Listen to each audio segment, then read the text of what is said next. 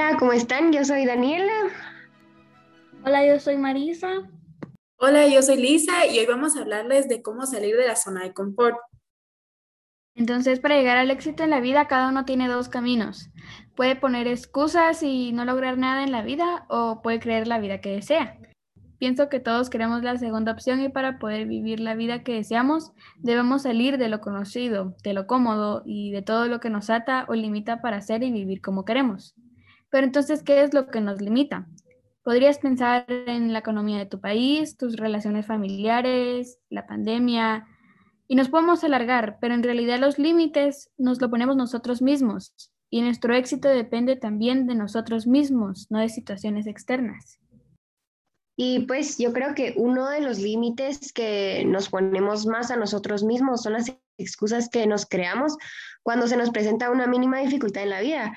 Y el crear excusas no nos da ningún resultado, ya que los resultados provienen de la acción. La toma de decisiones es importante y a veces las oportunidades solo se dan una vez en la vida. Dicho esto, no veo por qué es que todavía dudamos en hacer algunas cosas que queremos y es debido a la comodidad y a la conformidad que llevamos en nuestra vida.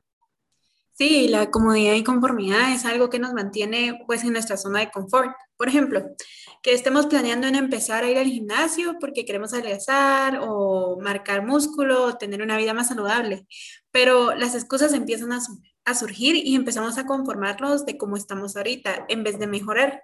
Y eso hace que nos quedemos estancados, pensando en, total, yo me amo a mi cuerpo así. Y esto no se trata de amor propio para nada, sino el problema es que nos conformamos y ponemos excusas tratando de cubrir esto que queremos lograr, que es en este caso pues ir al gimnasio. Y el caso es que siempre hay una excusa para algo que aún no tenemos o no hemos logrado. Y pienso que de las mayores excusas que nos ponemos o más bien que nos limita a hacer eso que queremos es el tiempo. Esa excusa es como la vieja confiable. Empezamos diciendo, en dos horas lo haré, después de la refacción lo haré, mañana lo haré, y esto más bien empieza a sonar a nunca lo haré, pero definitivamente me gustaría. O también podemos decir, es que no tengo tiempo, uy, ando bien atareado, será otro día, y así, alargando más, pero es que en realidad no tienes tiempo o no quieres hacerle tiempo. Recuerda que las personas exitosas no son exitosas porque el universo les da más tiempo que las 24 horas del día. Todos tenemos el mismo tiempo, pero depende de nosotros si seguimos poniéndonos excusas o si empezamos a actuar. Tratar de hacer espacio en nuestra agenda, manejar mejor nuestro tiempo, así como te lo mencionábamos en un podcast anterior, porque eso que deseas vale la pena invertirle, porque le estás invirtiendo tu vida. Exacto. Así como dijo Marisa, debemos de empezar a conocernos más a nosotros mismos y luchar por aquello que queremos llegar a tener o ser. Y pienso que es importante recordar que no debemos ofuscarnos en actuar en el momento perfecto. El momento perfecto es siempre el momento que eliges en tomar valentía y acción.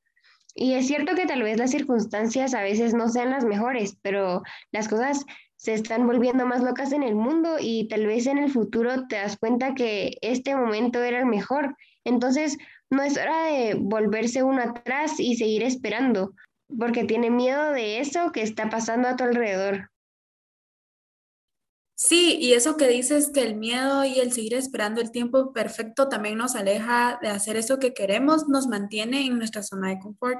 Pero es interesante cómo es que a la vez cuando no tomamos esos riesgos o, que, o enfrentamos el miedo, sentimos seguridad.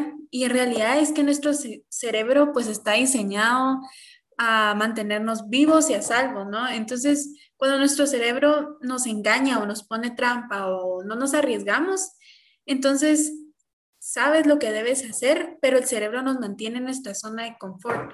Es decir, nos mantiene como seguros, ¿no? Entonces, esto eventualmente sirve, pero entonces nos perderíamos de la emoción de la vida. Y entonces no tengas miedo de las cosas que aún no sabes. Siempre hay una primera vez para todo y nunca es tarde pues para empezar a vivir de la manera que deseas. Sí, la verdad es interesante que el cerebro mismo como que nos pone trampa, pero entonces pienso que podríamos utilizar ese miedo a nuestro favor. Es decir, cuando sientas miedo y empieces a crear excusas, para no hacer algo, es cuando deberías estar prestando atención porque ahí es donde debes ir, a lo que está fuera de tu zona de confort. Es decir, no tienes que esperar a que el miedo desaparezca, tal vez no te vayas a deshacer de ellos, pero para poder hacer un cambio en tu vida tienes que enfrentarlos y actuar, así como hablábamos en el podcast anterior de cómo formar hábitos. Y así para salir de la zona de confort les damos unos tips o pues pasos para empezar.